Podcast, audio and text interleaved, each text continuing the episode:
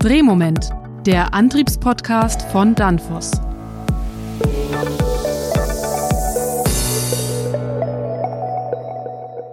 Hallo, verehrte Zuhörerinnen und Zuhörer. Willkommen zu einer neuen Folge von Drehmoment, dem Antriebspodcast von Danfoss. Mein Name ist Robert Weber und ich nehme Sie heute mit auf den Rhein. Wir sprechen mit zwei Experten über Binnenschiffe und hybride Antriebskonzepte auf den Wasserstraßen. Das Umweltbundesamt fasst die Klimabilanz der Binnenschifffahrt schnell wie folgt zusammen. Lärm, Binnenschiff besser als Bahn, Bahn besser als Lkw. CO2-Emissionen, Bahn und Binnenschiff besser als Lkw. Luftschadstoffe, Bahn besser als Binnenschiff und Lkw. Da geht vielleicht noch mehr. Wir sprechen zuerst mit Peter Eumanns von Katleck und Brötlin. Die Duisburger rüsten seit über 70 Jahren Binnen- und Seeschiffe bezogen auf elektrotechnische und elektronische Erzeugnisse aus. Ein Anruf in Duisburg.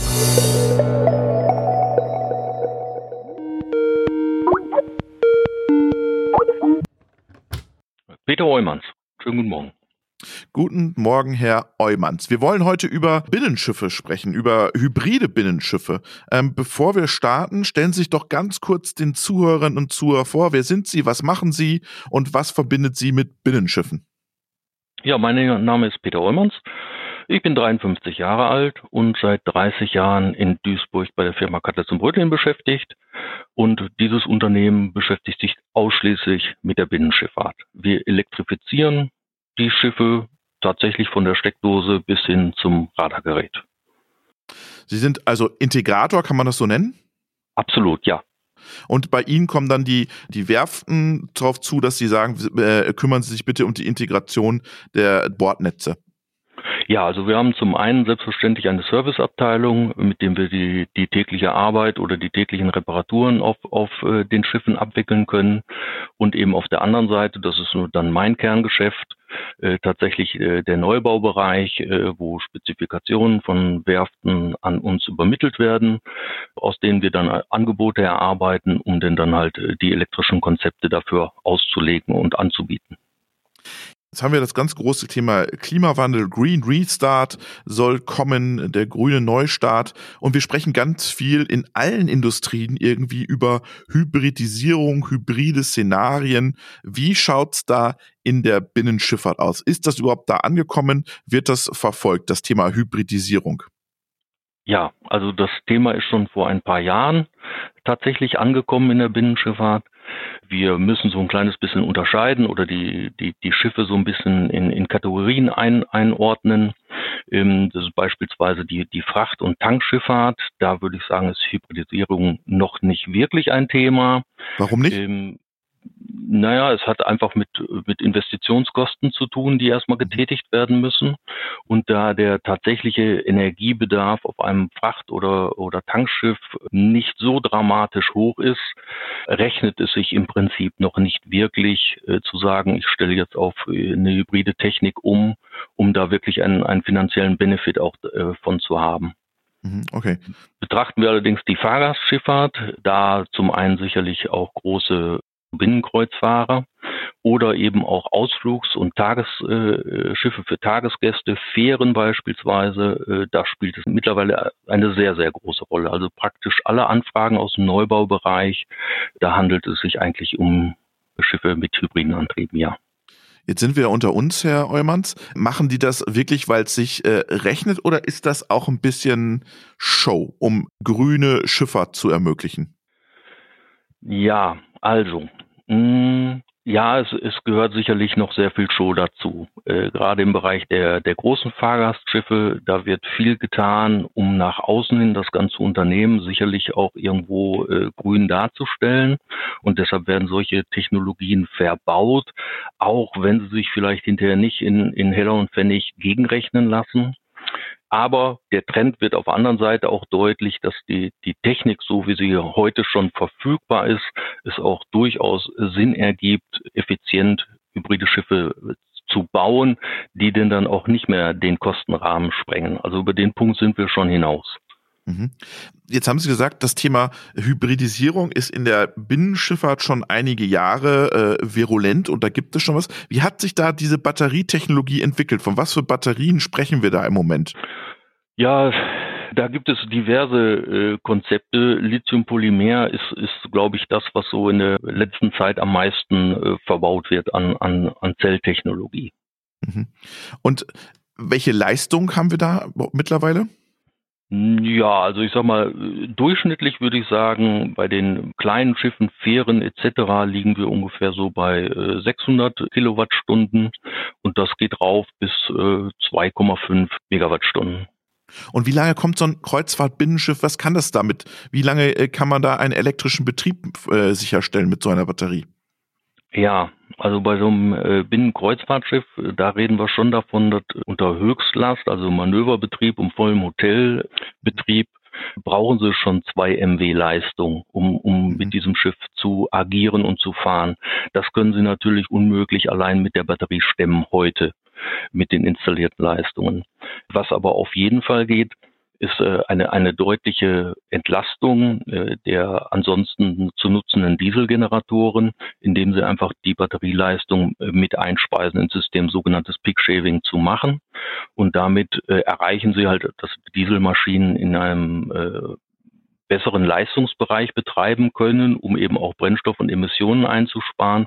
Und auf der anderen Seite, wir haben es ja mit schwankenden Lasten zu tun, dass sie eben dann in den Phasen, wo eben weniger Energie gebraucht wird, die denn dann auch wieder genutzt wird, um die Batterien entsprechend sofort wieder mitzuladen. Genau, das ist das, wenn das Schiff unterwegs ist. Wie schaut's aus, wenn es am Land anliegt? Dann gibt's ja auch Landverbindungen und Landstrom, dann können die Batterie wieder geladen werden. Ja, äh, selbstverständlich sind die Batterien ladefähig am Landstrom. Das ist natürlich nicht das, was man unbedingt möchte, weil der Landstrom halt auch ein bisschen mehr Geld kostet als der selbst erzeugte mit Dieselgeneratoren. Aber äh, der Trend geht einfach dahin, dass man die Batterien parallel zum Landanschluss nutzt um eben auch äh, zu gewährleisten, dass ein hoher Leistungsbedarf an auch im Hafen, das ist ja gerade bei Fahrgastschiffen mit Restaurationsbetrieb doch erheblich, dass äh, die Leistung vom Landanschluss überhaupt auch ausreichend ist. Ja, wie gesagt, das Laden der Batterien über den Landanschluss technisch äh, geht es. Ja. Wird auch teilweise gemacht, aber es ist, es ist halt immer sehr teuer für den, für den Betreiber. Was mich interessieren würde, ist, wenn jetzt ein, ein Unternehmen zu Ihnen kommt und sagt, wir wollen eine Hybridisierung unseres Schiffes haben. Was verändert sich dann im Bordnetz? Was müssen Sie da beachten, wenn, da, wenn der Wunsch des Kunden kommt? Also wenn es sich äh, um ein Neubauprojekt handelt, ja, genau. Äh, äh, gut, da müssen wir im, im Groben und Ganzen eigentlich gar nichts beachten. Da versuchen wir unsere Netze mit der Technik, die wir verwenden, dass wir Energieerzeuger haben, über, die über Umrichtertechnik äh, beispielsweise einen, einen DC-Zwischenkreis speisen. An den DC-Zwischenkreis sind dann angeschlossen üblicherweise äh, die Batterien über DC-DC-Steller. Und das Bordnetz selber wird ja mit einer Microgrid-Technik sowieso dann aus diesem DC-Netz gespeist. Also für, die, für den Rest des Schiffes, sag ich mal, verändert sich eigentlich gar nichts. Da mhm. bleibt es bei diesen üblichen Spannungen, wie wir sie auch von uns zu Hause kennen, die üblichen drei Phasen, 230 schräger 400 Volt, 50 Hertz mhm. und äh, dementsprechend ist das ganz entspannt. Und Nachrüsten, ist das überhaupt ein Thema? Kommen da Leute auf Sie zu? Ja, äh, wird in der Tat mehr dieser Anfragen. Da sprechen wir aber eher über, äh, das sind äh, eher Pontons, also ich sag mal Schwimm, Schwimmkörper ohne Antrieb, Arbeitsplattformen etc., wo man eben dann versucht, über so eine Technik gerade auch die Nachtzeiten gut zu überstehen, ohne dass man vielleicht unbedingt einen Dieselgenerator laufen hat die ganze Nacht. Aber da reden wir über kleine Bereiche. Also da, da sprechen wir wirklich über Batterieleistungen äh, oder Batteriekapazitäten 20 bis 40 äh, Kilowattstunden und äh, dementsprechend auch äh, sehr überschaubar kleine Anlagen.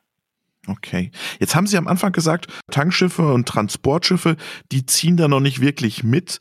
Mangelt es da an, Sie haben gesagt, die Wirtschaftlichkeit, mangelt es da auch an Förderung für diese Unternehmen? Ja, also das würde ich sagen, in Deutschland ganz bestimmt. Also wir wissen aus anderen europäischen Ländern, dass da durchaus Zuschüsse fließen, wenn sich Räder oder Betreiber entscheiden, äh, sich für so, eine Hybridtechnik einzusetzen. Ja, das ist leider in Deutschland ist das nicht so hochdramatisch, aber im, im europäischen Umland, äh, da funktioniert das auch mit Förderung, ja. Das ist ein bisschen komisch, weil wir fördern Hybridautos und Elektroautos, aber hybride Schiffe machen wir nichts. Ja, zumindest nicht äh, für den für den Endverbraucher, muss ich mal so mhm. sagen. Endverbraucher in dem Sinne die Reederei, die später tatsächlich mit Schiffen Geld verdienen will.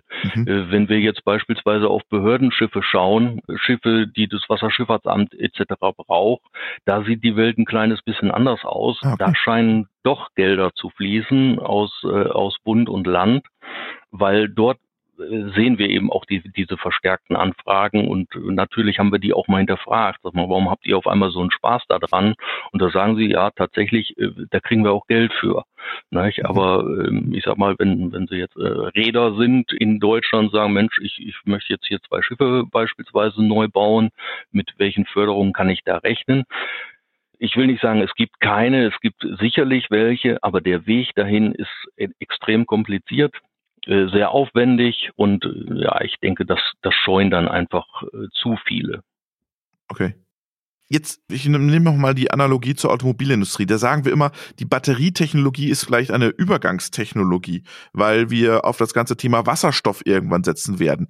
Ist das für die Binnenschifffahrt auch eine Übergangstechnologie vielleicht?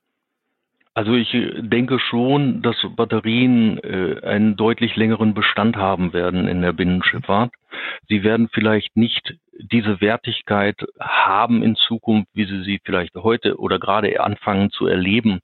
Ähm, ich denke, dass eine Batterie auch in Verbindung mit beispielsweise Brennstoffzellen eine sehr, sehr gute Kombination sein kann in der Zukunft. Und von daher glaube ich nicht, dass die Batterie in zehn Jahren schon komplett ersetzt oder von mir aus in 20 Jahren komplett ersetzt mhm. wird durch eine Alternative. Ja, aber ist, ist ganz klar, man, man sucht nach Alternativen, weil sich im Hintergrund natürlich tatsächlich viele Menschen auch schon die Gedanken machen, was machen wir mit diesen ganzen Batterien, wenn sie denn dann einfach vielleicht nach zehn Jahren alle mal ausgetauscht werden müssen. Mhm. Wenn das Thema Brennstoffzelle virulent wird bei Ihnen in Ihrer Branche, was heißt das dann nochmal für das Netz, das Bordnetz? Muss man dann nochmal ganz neu denken oder ist das einfach nur eine neue Antriebstechnologie, die Ihnen gar keine Probleme macht? Also die, die Brennstoffzelle erstmal als, als Energieträger macht technisch erstmal für uns gar kein Problem. Die könnten wir heute genauso integrieren, äh, wie wir das sicherlich auch schon vor, vor zwei Jahren hätten tun können.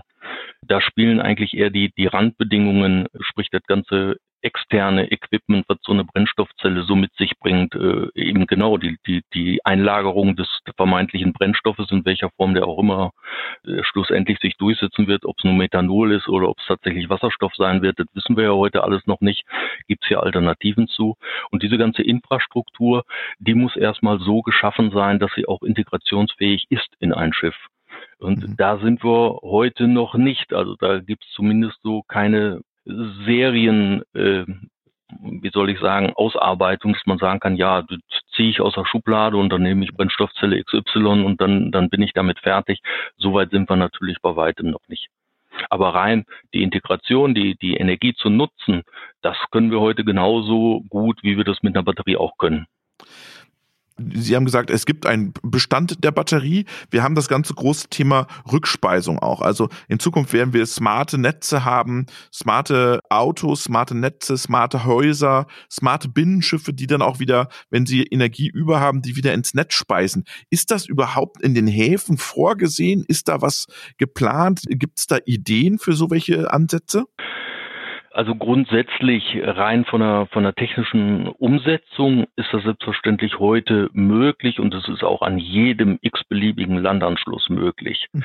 Problem dabei ist, dass es nicht wirklich erlaubt ist, äh, dass sich also die Energieversorger im Prinzip da ein wenig sträuben und sagen, nein, bitte speis mir nicht rückwärts in meinen Landanschluss ein oder das vielleicht tatsächlich verbieten.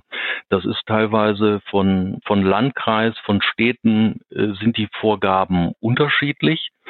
Das setzt natürlich irgendwo erstmal voraus, dass sich alle irgendwo mal auf einen, auf einen möglichen Standard an der Stelle einigen. Gerade wenn wir über später über Brennstoffzellen oder andere Techniken sprechen, dann ist es sehr, sehr wichtig, dass diese äh, Rückspeisung in den Landanschluss tatsächlich auch gestattet ist.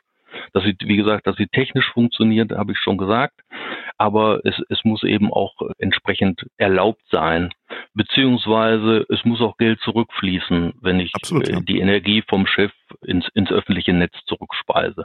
Bei einer Brennstoffzelle ist das viel, viel wichtiger, als es beispielsweise bei einer Batterie ist. Das liegt schon allein daran, die, die Brennstoffzelle, die braucht immer ein bisschen Vorlaufzeit. Die kann ich nicht innerhalb von ein paar Sekunden von 100 Prozent runterfahren auf Null. Die Energie, die erzeugt ist, die muss abgeführt werden. Und entweder muss ich sie in Wärme verbrennen auf dem Schiff, was natürlich mhm. keiner möchte. Und von daher ist es viel, viel sinnvoller zu sagen, okay, ich habe jetzt hier noch für eine halbe Stunde 10 kW, die ich loswerden muss. Ich speise die einfach ins Netz ein und kriege vielleicht noch ein paar Cent dafür. Mhm. Bei einer Batterie ist das nicht so unbedingt nötig. Ne, die Batterie können Sie relativ schnell auf Null runterfahren und damit stellt sich die Problematik nicht. Sie sind 53 Jahre. Sie haben noch 14 Jahre zu arbeiten. Wie sieht das Schiff in 14 Jahren aus? Das letzte, das Sie Ihren Kunden übergeben? Ich hoffe toll. ähm, ich persönlich wünsche mir natürlich weiter technische Innovationen. Ich, ich selber bin Technik sehr offen gegenüber, sehr begeistert davon. Ich liebe diese Arbeit, gerade auch in den letzten Jahren überhaupt äh, die Elektrizität, die ich vor 20 Jahren eigentlich nur in Wärme und Licht gewandelt habe, dass ich heute sehe, jawohl, ich kann auch Schiffe damit antreiben. Das finde ich ganz, ganz spannend. Und da würde ich mir natürlich schon wünschen, dass das weiter vorwärts geht. Natürlich ganz klar mit dem Gedanken, ja, dass man eben weitere Alternativen findet, ja, um das ganze Thema Klima- und Umweltschutz, um den auch mal äh, Rechnung zu tragen. Vielen Dank und schöne Grüße nach Duisburg. Sehr gerne, hat mich gefreut. Vom Schiff zum Hafen. Auch der Duisport hat das Potenzial der Elektrifizierung für sich entdeckt. Ein Anruf bei Alexander Gaber, stellvertretender Leiter Unternehmensentwicklung und Strategie des Hafens.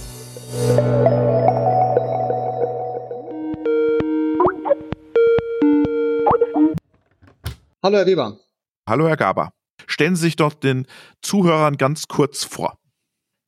Mein Name ist Alexander Gaber. Ich bin stellvertretender Leiter der Unternehmensentwicklung im Duisburger Hafen, eine Stabstelle vom Vorstandsvorsitzenden und bin in der Rolle verantwortlich für unsere Umwelt- und Nachhaltigkeitsaktivitäten, die Umweltstrategie, aber auch ähm, alle Innovations- und Forschungsprojekte des Hafens selbst. Ein großes Thema ist E-Binnenschiff, Hybridisierung der Binnenschifffahrt. Warum ist das wichtig für einen Hafen? Das Thema E-Binnenschifffahrt, Hybridisierung oder Elektrifizierung der Binnenschifffahrt per se ist äh, von großer Bedeutung, da sowohl wir als Duisburger Hafen, aber auch Häfen per se sehr, sehr nah an Städten liegen oder an der Wohnbebauung. Sprich, ähm, die Auswirkungen auf die Anwohner durch Binnenschiffe, durch die Abgase sind vorhanden und die Entwicklung in dem Bereich dementsprechend wichtig, um da einfach auch die Emissionen zu reduzieren und die Bevölkerung auch zu entlasten. Und das heißt, der Duisburger Hafen, äh, Duisport muss da weiter investieren in dem Bereich oder was planen Sie? Also das Thema, ich nenne es mal Stromversorgung für diese Schiffe ist für uns als Hafen von großer Bedeutung. Also es, man redet aktuell von Landstrom, also die Stromversorgung der liegenden Binnenschifffahrt. Ähm, wir haben dort vor zwei Jahren in Kooperation mit, mit damals noch Innogy und dem Unternehmen EAL Leide eigene Landstromsäulen entwickelt, die unseren Anforderungen gerecht werden, mit einer innovativen Abrechnung, die aber auch der Tatsache gerecht werden, dass wir hier in vielen Bereichen Überflutungsgebiete haben, also sprich, die Säulen sind wasserdicht, können überflutet werden, müssen nicht abgebaut werden und stellen die aktuell notwendigen Stromkapazitäten bereit, damit ein Binnenschiff, was dort liegt, sich einfach anstöpseln kann und die Grundversorgung in Anführungszeichen mit Strom sicherstellt. Gleichzeitig reden wir aktuell von sechs Ladepunkten. Wir werden aber bis 2023 nach Möglichkeit alle unsere Liegeplätze mit Landstrom ausstatten, damit auch wirklich alle Liegeplätze und alle Schiffe, die anlegen, Landstrom beziehen. Und sind die Kosten deckungsgleich, als wenn ich Diesel dann äh, verbrennen würde?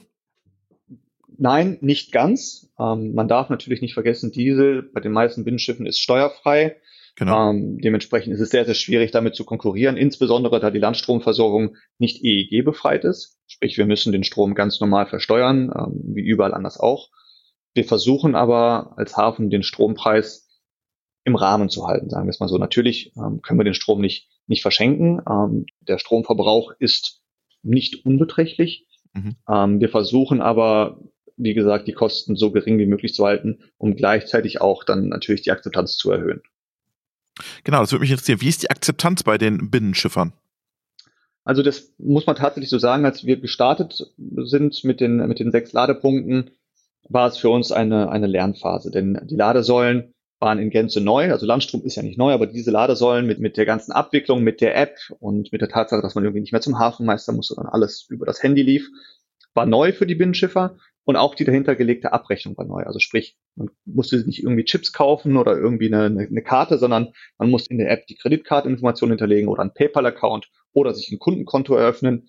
Das alles hat eine gewisse Zeit gedauert. Gleichzeitig war es für uns auch technologisch ein, ein, ein Lernprozess, denn die Ladesäulen liefen nicht die ganze Zeit ohne Störungen. Ähm, wir mussten an den Sicherungen arbeiten, dass diese Ladesäule, wenn dort mal ein Fehler kommt in der Sicherung, dass die Sicherung automatisch reinspringen etc. Also sprich, am Anfang, die Schiffe waren alle interessiert und wollten es auch probieren, aber es gab einfach technische Schwierigkeiten, die dazu geführt haben, dass die Säulen nicht jedes Mal ausgelastet waren. Nun ist es aber so, dass wenn wir nicht gerade irgendwie Hochwasser haben oder Niedrigwasser, eigentlich alle Säulen immer belegt sind. Also wir, wir haben im Schnitt, im Schnitt wirklich verteilt auf das ganze Jahr eine Belegung von 50 bis 70 Prozent, was sehr, sehr gut ist. Mhm. Was einfach dazu führt, dass die Schiffe, die dort liegen, also wenn dort Schiffe liegen, beziehen diese Schiffe auch alle Landstrom. Jetzt ist es natürlich auch so, dass wir als Hafen da eine gewisse Einflussnahme haben. Sprich, wir fragen die Schiffe, wenn sie kommen, wie lange liegt ihr? Und wollt ihr einen Anführungszeichen guten Liegeplatz. Denn diese Liegeplätze, die aktuell mit Landstrom ausgestattet sind, sind auch per se die attraktivsten mit direkter Straßenanbindung, relativ nahe am Zentrum und die sind natürlich auch sehr begehrt. Und wir versuchen dann natürlich auch dadurch Attraktivität zu schaffen, dass die Leute sagen, okay, wenn wir da liegen wollen, kurze Wege haben wollen, dann beziehen wir auch Landstrom. Davon profitieren alle, davon profitieren die Anwohner, davon profitieren auch die Binnenschiffer. Denn die Aussage ist ganz spannend. Äh, die Binnenschiffer sagen, unabhängig von den Kosten, für die Binnenschiffer selber ist Landstrom viel, viel angenehmer, denn man hat nicht mehr dieses Hintergrundrauschen eines Dieselgenerators, der immer irgendwie ein bisschen poltert, ein bisschen holpert, sondern es ist ruhig, man kriegt den Strom aus der Steckdose und alles funktioniert wie immer. Wir kriegen ja auch eine Entwicklung von neuen Generationen von Schiffen, wo dieses Thema Hybridisierung einen großen Stellenwert hat. Wenn Sie jetzt noch mehr, blicken wir mal in die Zukunft, noch mehr Schiffe sozusagen andocken und im Prinzip Strom brauchen, haben Sie dann Batteriespeicher? Kriegen Sie das vom Netz her gemanagt?